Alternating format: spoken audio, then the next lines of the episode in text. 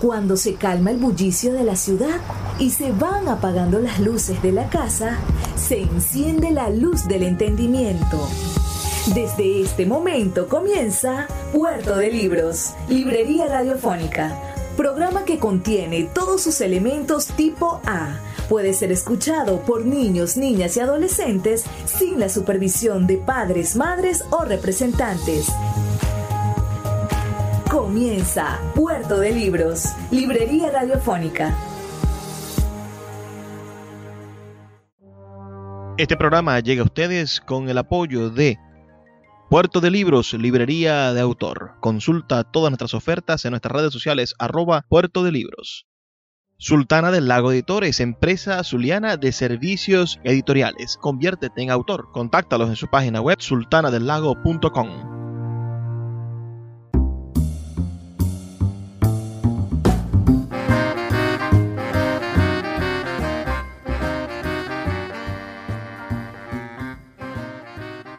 Bienvenidos a Puerto de Libros, Librería Radiofónica. Les habla Luis Peroso Cervantes, quien de lunes a viernes, de 9 a 10 de la noche, trae para ustedes este programa a través de la Red Nacional de Emisoras Radio, Fe y Alegría.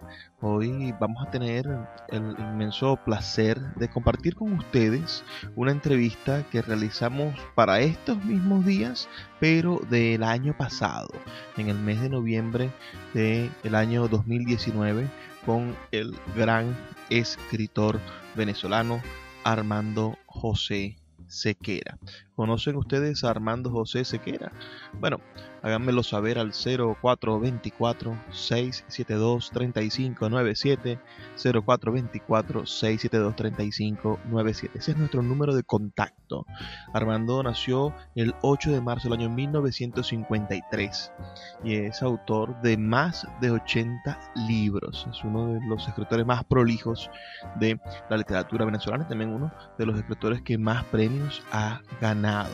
Tiene quizá el premio de literatura infantil más importante que ha recibido nuestro país. Esta entrevista fue grabada para reproducirse solamente en Maracaibo antes de que saliéramos en la red nacional de emisoras y ahora la traemos de vuelta, la revivimos para que todos ustedes puedan conocerla y disfrutarla. Así que no pierdan la oportunidad ¿no? de de saber un poco más sobre este autor, de conocer sobre su vida y sobre todo de comentarnos sus opiniones al 0424 672 3597.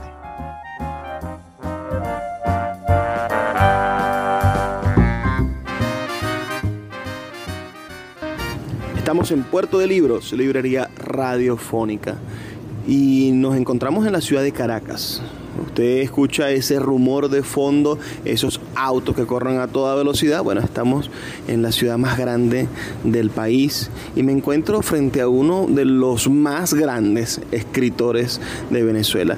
No solamente por, por la cantidad de libros que ha publicado, que posiblemente sea el escritor contemporáneo con más libros publicados, sino también por la dimensión que su obra literaria ha alcanzado. Me refiero a Armando José Sequera, quien nos ha brindado en los últimos meses su, su amistad, su comprensión y un montón de historias maravillosas que habría que recogerlas para escribir un libro, pero ya sería absurdo en el sentido en el que Armando todas sus historias las aprovecha para hacer literatura.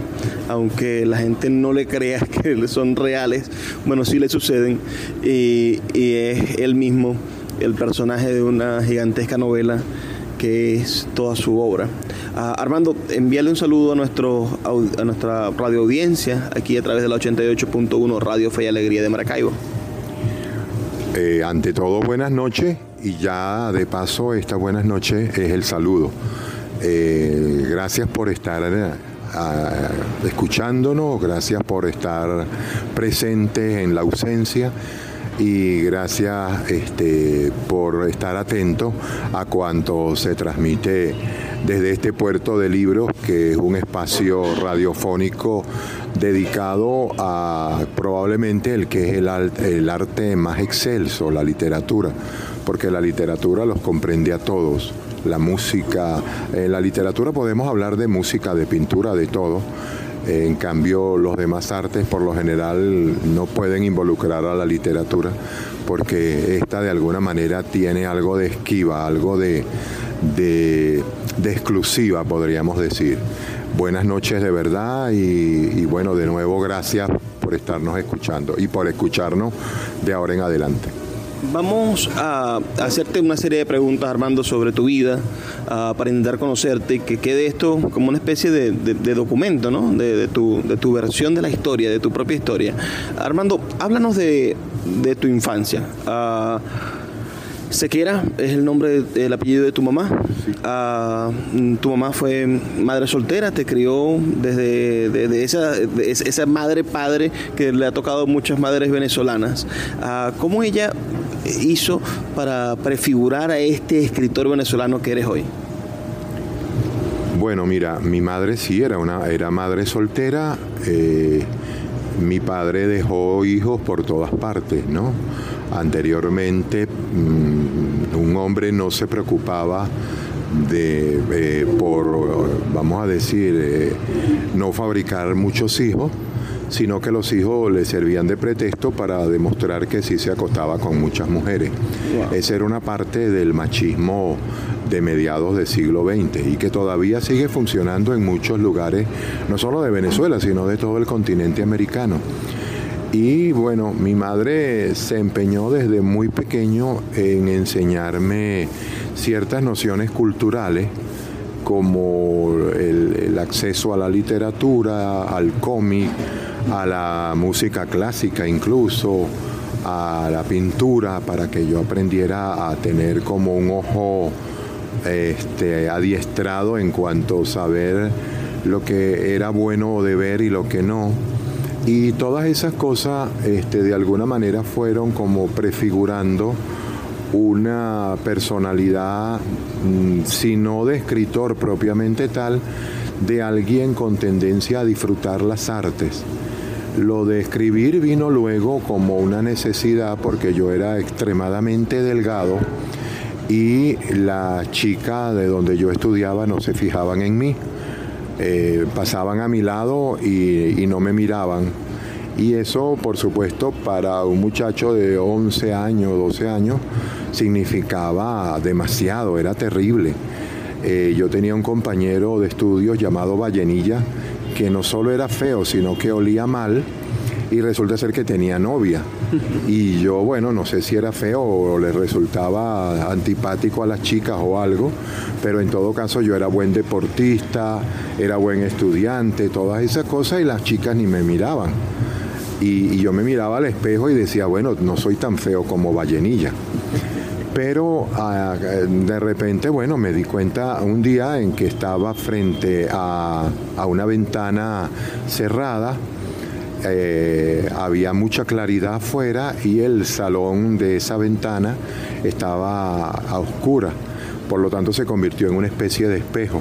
Entonces pasaron a mi lado las muchachas del el club de baile de mi liceo y pasaron las chicas del de, grupo de danza de otro liceo que iban a presentarse esa, ese mediodía.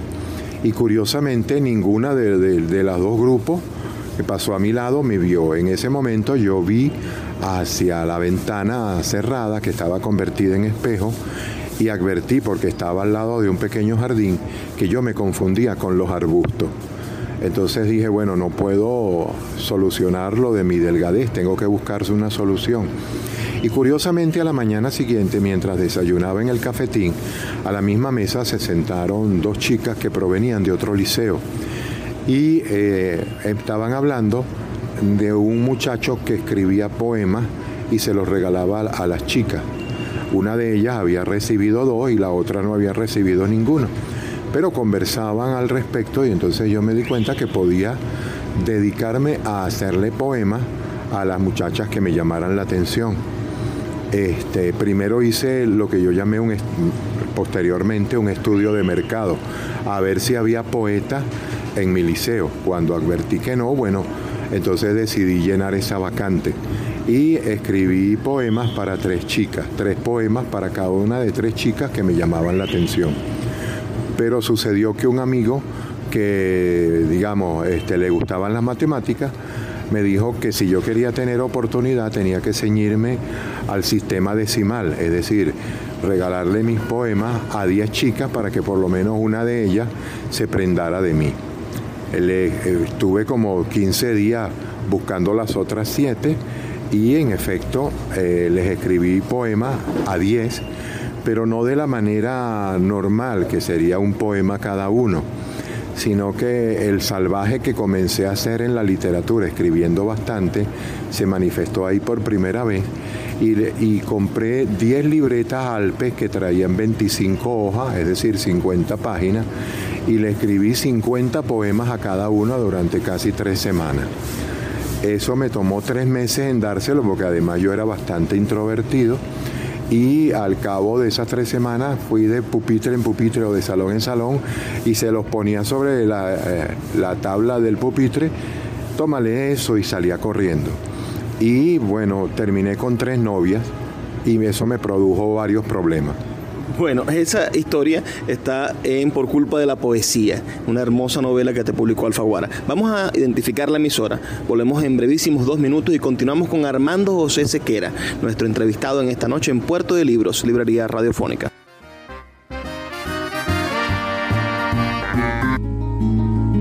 Escuchas Puerto de Libros, Librería Radiofónica, por Radio Fe y Alegría, con todas las voces.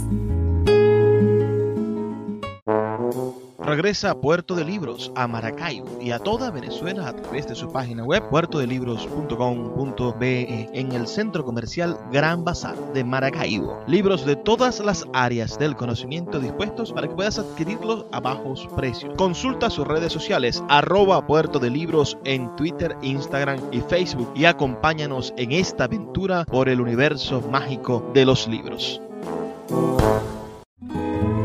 El poeta Luis Peroso Cervantes le acompaña en Puerto de Libros, Librería Radiofónica, por Radio Fe y Alegría, con todas las voces.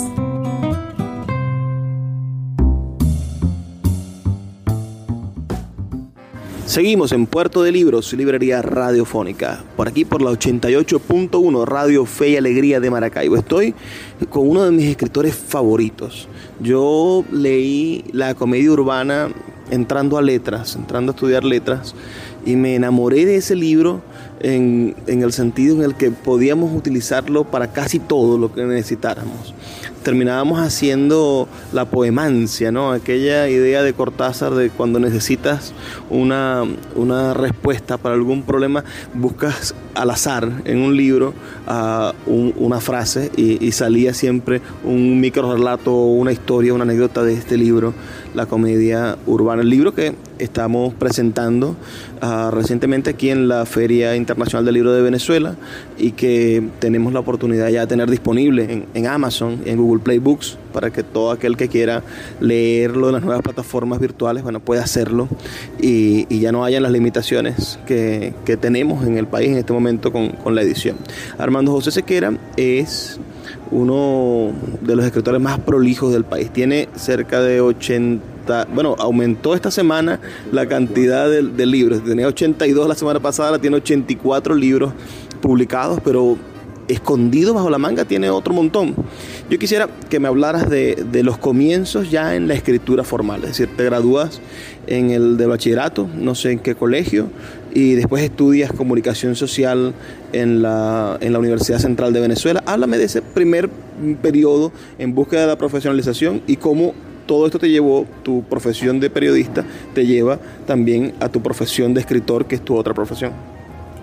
Sí, mira, eh, yo me gradué de bachiller en el Liceo Luis Espelosín en Katia y hubo, hubo allí, bueno, algunas experiencias de periódicos escolares, cosas así. A mí me gustaba escribir ya, como conté en el fragmento anterior, me gustaba escribirle a las chicas y, bueno, cuando dije que tuve varios problemas, mm, perdona que retome un poquito lo anterior, eh, fue porque después eh, me quedé con tres novias. Una vez escrito los poemas y entregados a las 10 chicas. Eso me generó una serie de trastornos eh, que duraron 10 días. Desayunaba tres veces, tenía que acompañar a las tres a sus casas, a distintos horarios, cosas por el estilo.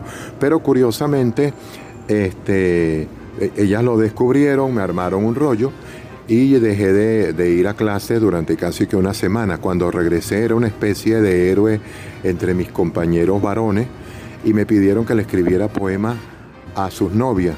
Pero se los escribí como ellas sabían que el que los había hecho era yo. Entonces rompieron varias con, con sus novios y querían ser mis novias. Y, y lo peor es que eso ocurrió con los tipos más grandotes y más fornidos y me dieron varias golpizas, ¿no? Entonces, bueno, decidí que no seguía cultivando la poesía porque era un ejercicio literario muy riesgoso. Me dediqué más que todo a la narrativa y así comencé también a escribir cosas de prensa y a de alguna manera acercarme a lo que iba a ser mi profesión universitaria, la de comunicador social.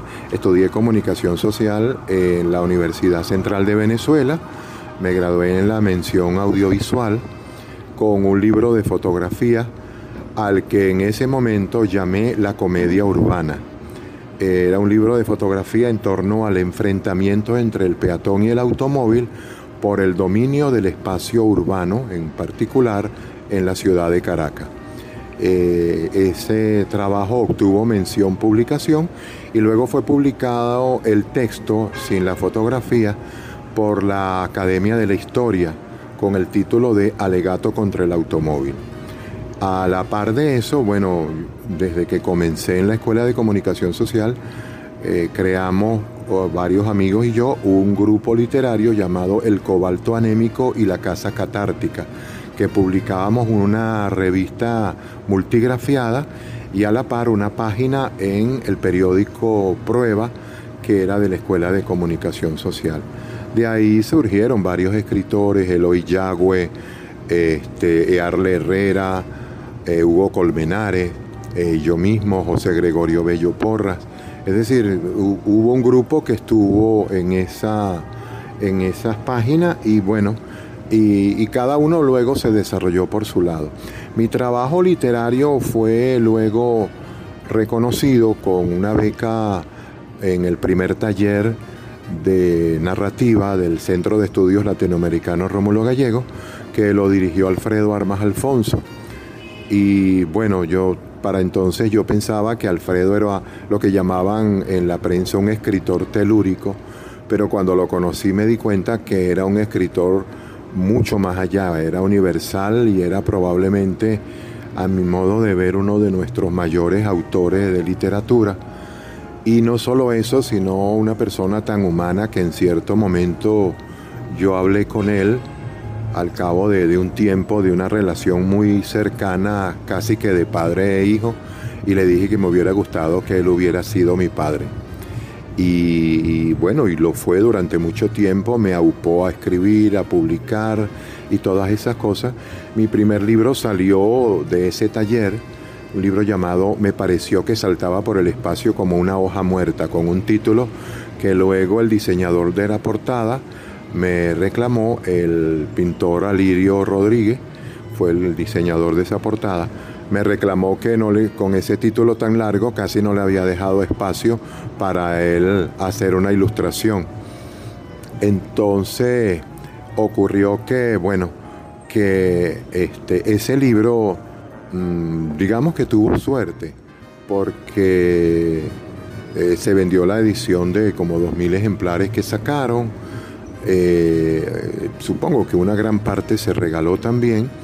Y bueno, de alguna manera me posicionó como un escritor prometedor para el futuro, pues. Es muy curioso porque, claro, cuando ese libro salió en 1977 yo tenía 24 años pero sucedió que eh, me acuerdo haber asistido un día a un encuentro de escritores y estaba allí Juan Liscano, que me recibió con bastante cariño, ya nos conocíamos, y entonces le dijo a, las personas que estaban presentes, y me, presentó, valga la redundancia, y les dijo, este es un, joven escritor muy prometedor, es decir, eh, a los 42 años eh, ya seguía siendo prometedor. Y eso siempre me ha preocupado, seguir siendo prometedor y nunca ser una realidad. Pero bueno, hay personas que piensan lo contrario, como, como Luis que se ha convertido ahora en, en uno de mis nuevos editores. Yo comentaba anoche, precisamente cuando hablaba de, la edición que hicimos de, la comedia urbana, ya la novela que recoge 720, 720 microrelatos y que se convierte en una forma de radiografiar Caracas en un minuto. Uh, yo comentaba que a mí como editor, cosa que, he asumido con beneplácito en los últimos años como oficio, uh, me parecía que tu obra tenía la madera para hacer una gran hoguera y que era el reto de, teniendo todos los, las piezas del rompecabezas del éxito, teniendo grandes premios y reconocimientos, teniendo una obra mm, sumamente robusta en calidad, faltaba la chispa, la chispa del, del de, de, la industria editorial, que en Venezuela no existe. Si hubieses nacido en, en Europa, con tu obra ya, ya serías Premio Nacional de, Literatura Española y, y, te hubieras nominado sin duda al, Premio Nobel. Aunque, aunque parezca grandilocuente decirlo y la gente no lo entienda, yo los invito a que se acerquen a la obra de, Armando, a que lo busquen. Armando, también tienes ah, una extensa obra de literatura infantil. ¿Por qué decides escribir para niños?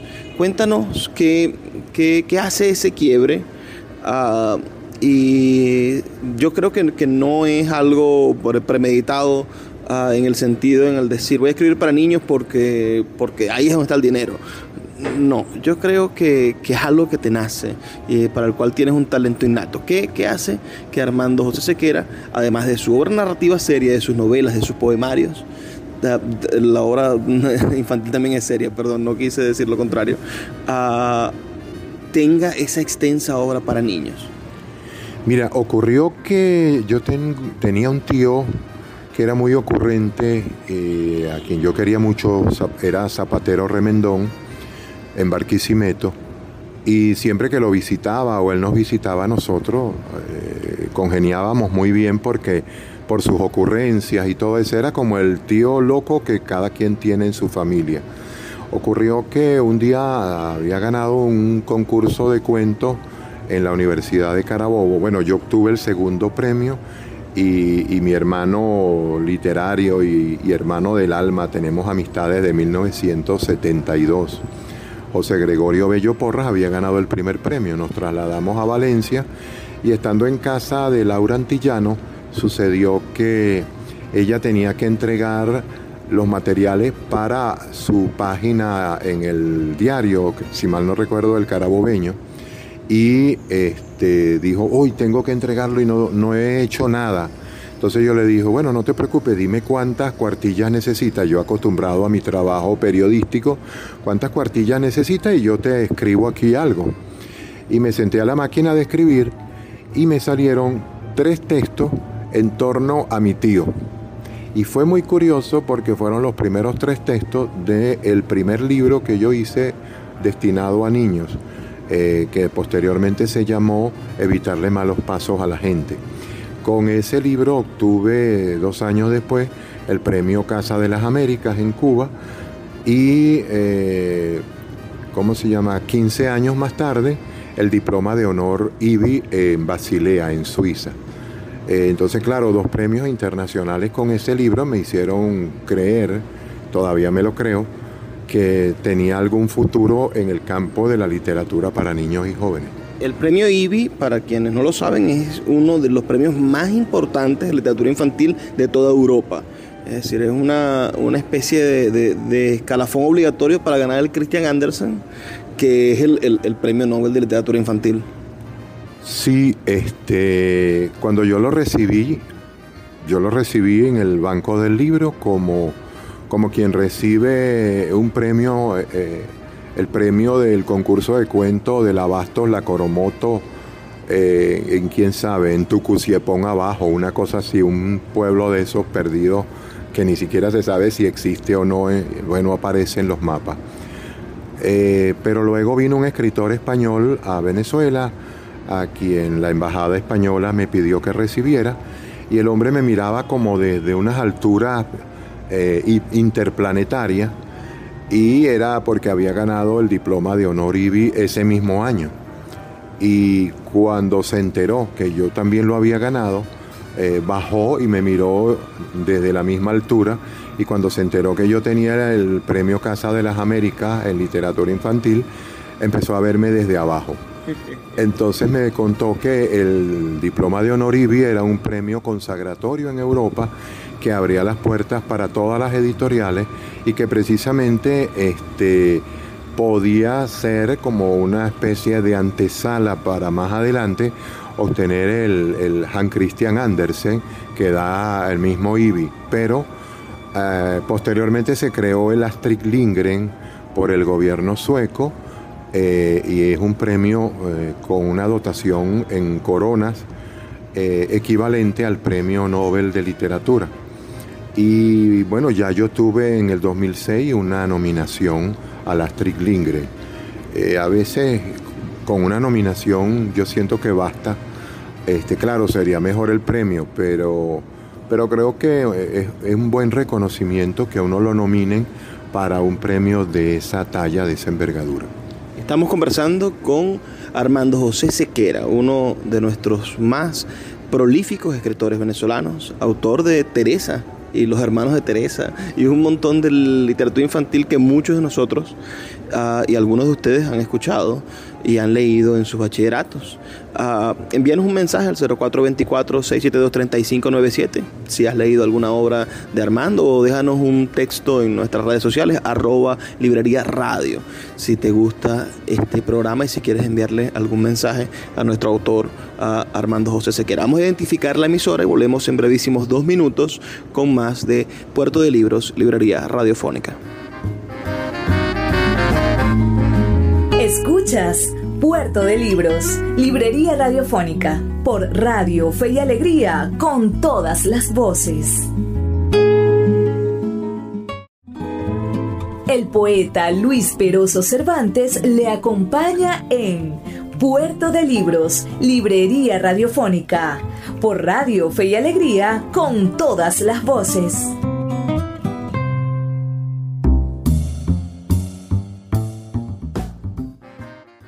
Armando, cuéntanos de, esa relación tan especial, estrecha que tuviste con el maestro Alfredo Armas Alfonso. Ah, e, e, este escritor, ah, autor del Osario de Dios, autor de... que, logró prefigurar un pueblo imaginario que al mismo tiempo era un reflejo del pueblo donde él creció que recogió la oralidad de sus ancestros, de sus tías, de sus vecinos, pero que del mismo modo lograba hacer que esa oralidad se convirtiera en, un patrimonio de, nuestra literatura y de, toda Venezuela. Ah, ¿Cómo fue esa relación? Ah, sé que trabajaste con él en la Universidad Simón Bolívar. Cuéntanos un poco esa experiencia laboral también. Haznos saber ¿en qué dedicaste tu vida después de, haberte graduado como comunicador social y de qué manera ah, esta guiatura de Alfredo Almas Alfonso te, sirvió para, para ser quien eres? Mira, yo trabajé con Alfredo, bueno, la primera relación fue en el que ya dije del Centro de Estudios Latinoamericanos Rómulo Gallego, eh, una experiencia que debió durar un año, pero como era una beca que daban 500 bolívares mensuales, y el primer año no lo pagaron, para podernoslo pagar, la burocracia en ese momento, no recuerdo si del INCIBA o del CONAC, este, obligó a que se hiciera como una repetición del taller, pero lo que fue fue un segundo taller con él, en este caso remunerados nosotros, eh, los participantes, este, con, con esa beca, ¿no? Y pude la, la ventaja probablemente ante muchas otras personas que han pasado por talleres de tener un taller que duró dos años. Eh, luego con él trabajé en la Universidad Simón Bolívar Estuve trabajando también en la Fundación para el Rescate del Acervo Documental Venezolano, una fundación que dependía de la Biblioteca Nacional, en un trabajo en torno a los orígenes de la fotografía en Venezuela. Y eh, allí también conocí a la que fue mi, primera esposa, eh, Yosune Dorronsoro, eh, que se dedicó posteriormente a el estudio de la historia de la fotografía en Venezuela y en otros países.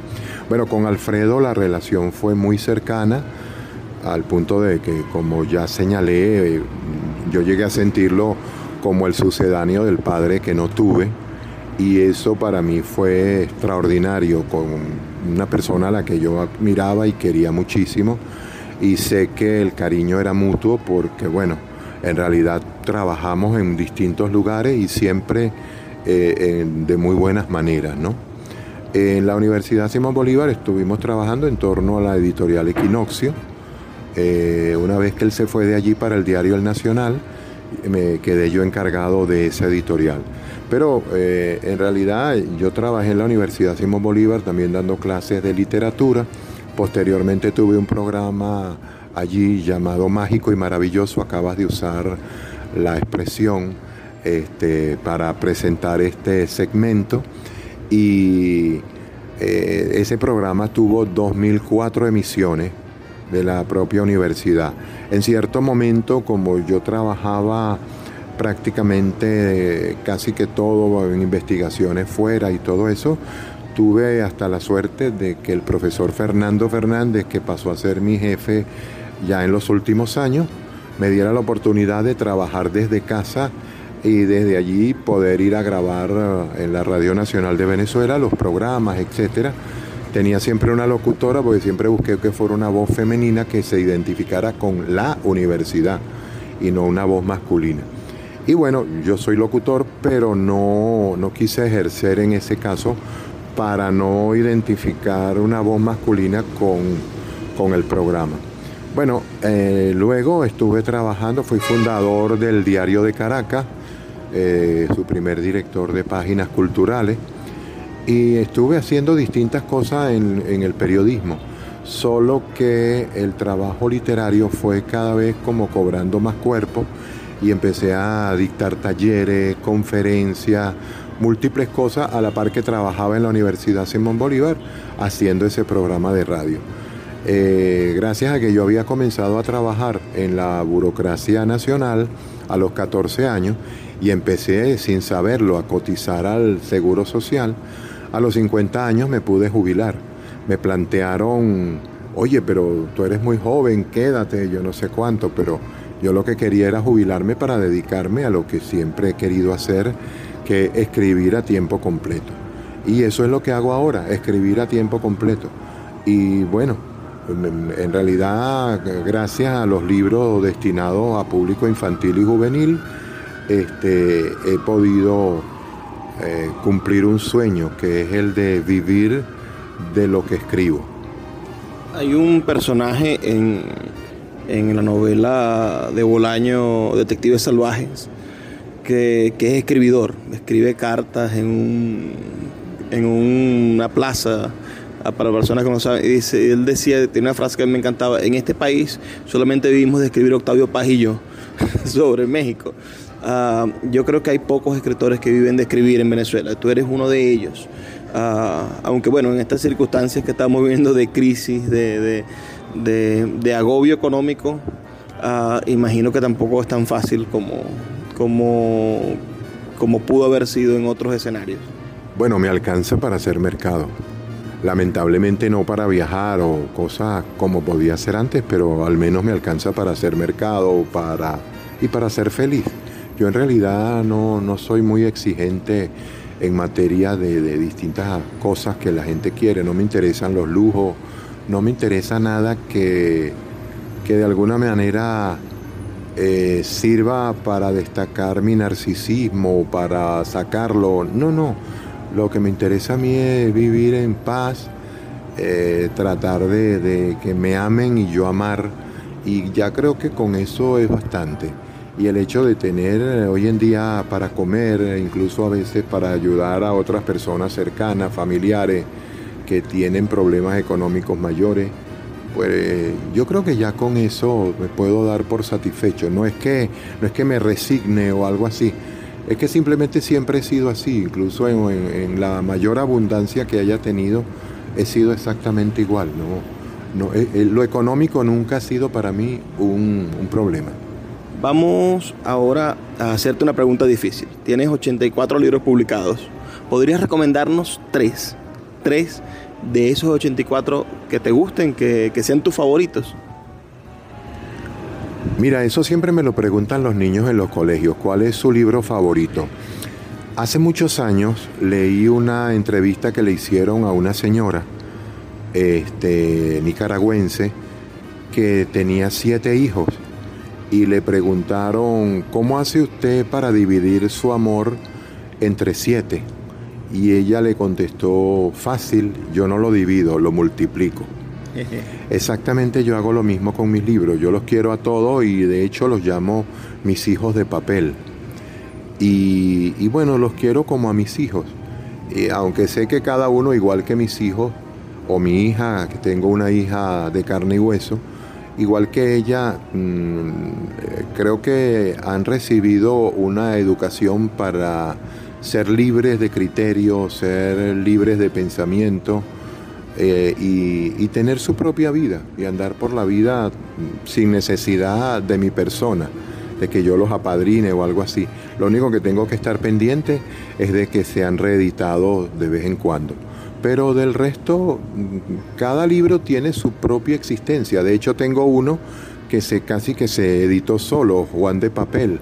Lo escribí en 10 minutos estando de viaje y luego lo envié en tiempos en que se usaban disquetes en las computadoras, lo envié a la editorial sin saber que lo estaba enviando.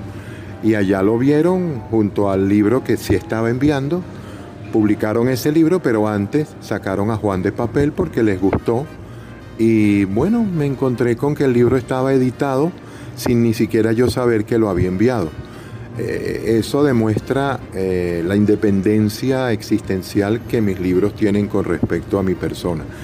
Algunos otros eh, han tenido premios, han salido, todas esas cosas, y después mm, descubro que tienen una vida independiente. Por ejemplo, el caso de la comedia urbana, un día me sorprendió porque en una reunión que tuve de profesores en España de literatura, eh, me enteré que en la Universidad de Roma, en la Universidad de Lyon y en la propia Universidad de Salamanca, donde estaba invitado, este, la comedia urbana era estudiada como una gran obra de finales del siglo XX en el continente americano. Y jamás me hubiera imaginado eso, que ese libro hubiera llegado tan, tan lejos o hubiese por lo menos llamado la atención en tres países europeos. Bueno, Armando, eh, te voy a hacer una pregunta breve. Si yo te.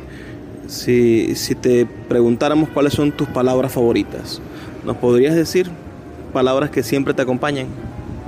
Mira, mi palabra favorita es la palabra mañana. No solo por lo que tiene de porvenir, de futuro, de promesa, de, de, de proyecto, sino también porque fue la primera palabra que yo leí. Mi madre me enseñó ah, las letras, las consonantes y las vocales y cómo sonaba cada una cuando yo tenía cerca de cuatro años, pero no le hice mucho caso. Sin embargo, un día eh, yo leía, o ella me leía suplementos de cómics que comprábamos este, en, en, en librerías, en kioscos, etcétera y ella me los leía pasando el dedo índice sobre los globitos con diálogo. Mm, curiosamente, un día ella llegó con tres suplementos nuevos a la casa y este, me dijo, déjame que me bañe, me acomode, coma y te leo entonces uno. Y yo me senté a, a verlo y de repente apareció ante mí la palabra mañana y la palabra mañana me di cuenta que estaba compuesta por el sonido de la M y la A que sonaba ma, el sonido ñ A sonaba ña y el sonido NA sonaba na.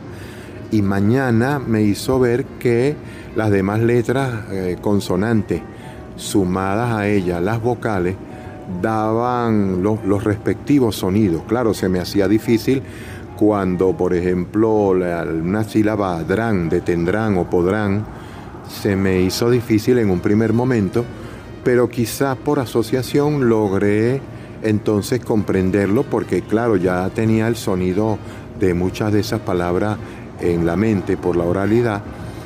Y al rato cuando mi mamá vino a, a decirme que me iba a leer el, el texto, yo le dije, no, si quieres yo se lo leo, ya yo lo había leído. Y se, los, se lo fui mostrando y mi mamá salió pegando gritos, el niño sabe leer, ¿quién lo enseñó? Y nadie, fui yo mismo a partir de que hice como esa conexión en, esa palabra mañana. Y yo siento que esa palabra me ha acompañado toda la vida porque siempre ha sido eso, es decir, el punto de partida para algo que viene, algo que, siempre, en prácticamente se puede decir que todos los casos ha sido para mejor, algo positivo. Qué maravillosa anécdota, te la agradezco muchísimo. Vamos a hacer una pausa, brevísimos dos minutos amigos, y volvemos con más de Puerto de Libros, Librería Radiofónica. Escuchas Puerto de Libros, Librería Radiofónica, por Radio Fe y Alegría, con todas las voces.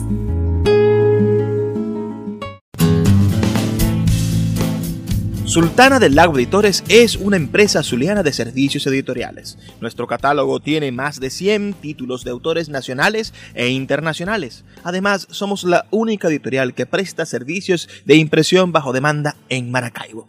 No necesitas invertir en grandes tirajes. Tus lectores pedirán tu libro, nosotros lo imprimiremos y tú obtendrás regalías. Por ello, también editamos internacionalmente en Amazon y Google Play Books. Conoce más en nuestra nueva página web www.sultanadelago.com o siguiéndonos en Instagram como arroba sultana del lago. El poeta Luis Peroso Cervantes le acompaña en Puerto de Libros, Librería Radiofónica, por Radio Fe y Alegría, con todas las voces.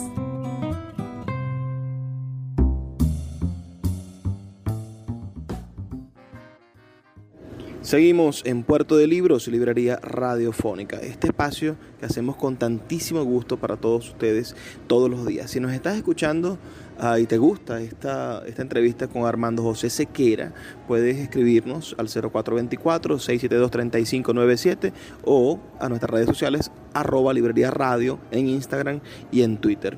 Armando, no quisiste responderme la pregunta de los tres libros. Yo sé que es difícil ah, preguntártelo porque los amas a todos por igual, pero son tantos que podrás tener algún tipo de favorito. Mira, eh, como a mí me gusta colarme de, contrabando en los puertos, y este es un puerto de libros, te voy a colar un cuarto. En realidad puedo mencionar el que considero es mi mejor libro para niños, que se llama Fábula de la Mazorca, pero no puedo dejar de lado a Teresa, que es mi libro más exitoso, y evitarle malos pasos a la gente, que es el libro que ha obtenido premio, dos premios internacionales y a la par ha tenido repercusión en el exterior también, no solo en Venezuela. Este, pero no puedo dejar afuera la comedia urbana, que es como mi hija que nació madura. Eh, así como, como los otros nacieron siendo niños, la comedia urbana nació ya siendo adulta y este, me ha acompañado en muchísimos lugares, en muchísimos espacios y he tenido bastantes satisfacciones con esa novela. De hecho, es un libro de cuentos, una novela construida con cuentos y eso me llevó a una anécdota. Le envié un concurso de novela y la descalificaron porque era un libro de cuentos y luego le envié a otro concurso de narrativa como libro de cuentos y ganó y recibió un diploma en el que decía que el premio era para la novela La comedia urbana. Eh, anécdotas como ese hay bastante en torno a ella. Bueno, la comedia urbana ha sido reeditada recientemente por Sultana del Lago Editores. Ah, nuestro objetivo con estas ediciones es bueno, sumarnos al, nuevo mercado editorial del mundo. Es decir, ya quedó en el pasado la necesidad de sacar 5.000, 10.000 ejemplares para distribuirlos en librerías. Nos encontramos con que ahora cualquier persona que tenga un teléfono inteligente puede tener, tiene de hecho una librería en, en, en la Play Store. Y tenemos a Amazon, que bueno, que es el gran, gran, gran monstruo transnacional del libro que, los antiimperialistas la ven con, recelo, pero que a fin de cuentas es una herramienta que puede ser utilizada por cualquiera. Lo importante es el beneficio que le pueda traer a la humanidad. Y si son libros, no creo que haya mayor... que, que, la dosis de veneno no tenga su antídoto en el propio libro. Ah, Armando, háblanos de esta novela, quedan poquitos minutos del programa ya, este es nuestro último segmento como ustedes saben, pero háblanos de, de, ¿Qué le recomiendas tú a una persona que quiera leer la comedia urbana, que son 720 relatos que narran la historia de Caracas desde las 8 en punto de la mañana hasta las 8 y un minuto? Ah, ¿Cómo abordar una obra tan grande? Y después, bueno, ¿qué, qué mensaje nos puedes dejar al final a tus lectores? Mira, eh, la comedia urbana es una novela construida con cuentos, pero que de alguna manera eh, pretende reflejar la vida no solamente de Caracas, sino de cualquier gran ciudad.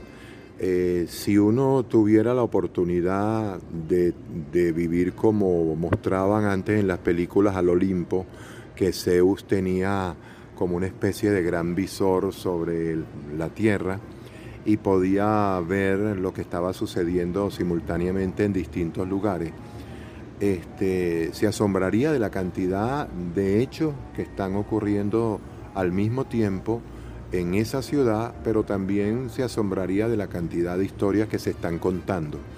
Y eso es la comedia urbana, es decir, un resumen que me tomó a mí 21 años de recolección de texto, de, historia, de ideas fuera, y, bueno, eh, aparecieron todas como como si hubieran sucedido en un solo minuto. En realidad el libro era mucho más ambicioso. El libro en principio yo quise que le ganara al Ramayana, que es el libro con más versos. Tiene 5.000 versos. Yo quería que este tuviera 5.000 microficciones.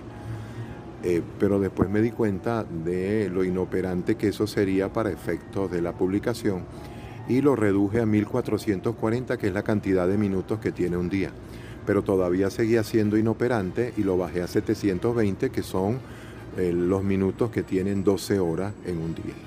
Eh, todas esas historias se pueden leer como algo que está sucediendo simultáneamente con múltiples este, protagonistas, tanto los que narran como los que escuchan y a la par los que forman parte de las anécdotas. Y este, el libro pueden extrapolarse esas historias a cualquier ciudad del mundo, este, porque eh, así como suceden en Caracas, suceden en, distintos lugares. Yo le fui quitando, precisamente después de escribir las más de 5.000 textos, le fui quitando todas aquellas cosas que identificaran exclusivamente a Caracas o que fueran de un tiempo en particular de Venezuela o de Caracas o que de alguna manera tuviera, fueran perecederas en el, tiempo y en el espacio. Y logré que el libro solamente contuviera historias que pueden contarse en Venezuela, en Colombia, en Ecuador, en cualquier lugar de nuestro continente e incluso en cualquier lugar de cualquier otro continente. Y eso, pues, de alguna manera creo que es lo que ha llamado la atención. Yo invito a que las personas que se quieran asomar a un libro que está lleno de, mucho humor, un humor que no es que yo lo coloqué allí, es que es el humor que tenemos los venezolanos y que transmitimos permanentemente cuando hablamos, cuando estamos contando cosas. Este, quien quiera ver un retrato hablado, no solamente de Caracas, sino también de Venezuela y del continente americano, eh, lo va a encontrar en la comedia urbana. Es, un retrato hablado y expresado por sus propios protagonistas. Mm, me gustaría que, bueno, no solamente leyeran mi novela, que también leyeran los otros libros que me va a publicar próximamente Sultana del Lago, pero también los, los demás libros de otros autores que publicará y está publicando o ha publicado Sultana del Lago, porque, bueno, observo que tú tienes un, un nivel de exigencia bastante alto para publicar y eso, por supuesto, va a llevar a la larga a que Sultana del Lago se convierta en la próxima gran referencia de, la literatura venezolana en cuanto editorial.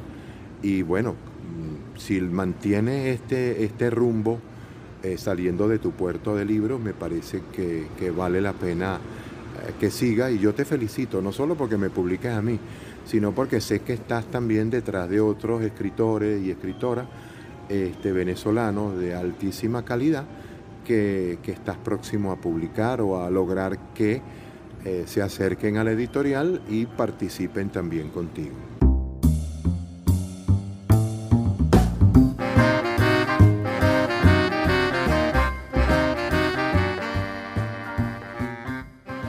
Bueno, nos dimos el lujo de entrevistar al gran Armando José Sequera. Eso fue en el año 2000 mm, 19 en el marco de la Feria Internacional del Libro de Venezuela, que en este momento se está desarrollando vía virtual. Nuestra editorial Sultana del Lago Editores está ofreciendo un descuento significativo para todas las personas que quieran leer nuestros libros en Venezuela. Pueden entrar desde la página de la Feria Internacional del Libro, que es filben.com, o en nuestra página web sultanadelago.com donde encontrarán el, catálogo editorial para Filben. Allí estamos ofreciendo todos nuestros libros a un precio reducido de 500 mil bolívares, menos de un dólar por cada uno de los títulos en Google Play Books. Podrán leer nuestros libros digitales en sus teléfonos Android por menos de 500, por, bueno, por 500 mil olivas por menos de un dólar. Y esto es significativo porque esos libros cuestan entre 9 y entre 2,99 y 9 dólares algunos.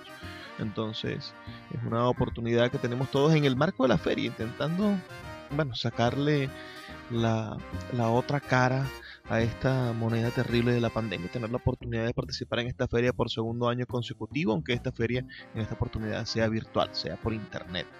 También está la buena noticia de que nuestra librería Puerto de Libros, librería de autor, va a abrir pronto sus puertas en el centro comercial Gran Bazar de Maracaibo. Están todos invitados este 18 de noviembre, Día de la Chinita, a la presentación del libro del escritor Ángel Valles Castellanos, que es un autor que acaba de ganar la Bienal, la Bienal Abraham Salum Vitar. Este es un libro patrocinado por la Fundación Abraham Salum Vitar y de cierta forma es también el, comienzo de una alianza interesante entre esta fundación, que es la organización más importante de la literatura del oriente del país, bueno, y nosotros en Sultana del Lago, en el movimiento poético de Maracaibo, que desarrollamos desde el occidente, también una actividad constante, Oriente y Occidente unidos para ofrecerle a toda Venezuela una bienal y una propuesta editorial interesante. Esta presentación de este libro va a ser a las 10 de la mañana del próximo 18 de noviembre. También el 18 de noviembre es el día del natalicio de Abraham Salum Vitar, de este poeta mm, de origen sirio, de ascendencia siria, pero no por ello menos venezolano y menos amante de ese río Orinoco que conecta y hace, es como, es como una arteria que, que, que irriga la poesía entre Ciudad Bolívar, Ciudad Guayana y todas las importantes ciudades del el oriente del país. Allí se encuentra nuestro amigo el poeta Francisco Arevalo, a quien también entrevistamos hace poco aquí en Puerto de Libros. ¿Qué le pareció la entrevista del gran Armando José Sequera. Hágamelo saber con un mensajito de texto al 0424-672-3597 a nuestras redes sociales arroba librería radio en Twitter y en Instagram. Los invito a aprovechar las ofertas de Sultana del Lago Editores y ya será hasta la próxima semana. Recuerden que estamos aquí de lunes a viernes, de 9 a 10 de la noche, por la Red Nacional de Emisoras Radio, Fe y Alegría. Y antes de despedirme, el mensaje de todas las noches. Por favor, sean felices, lean poesía.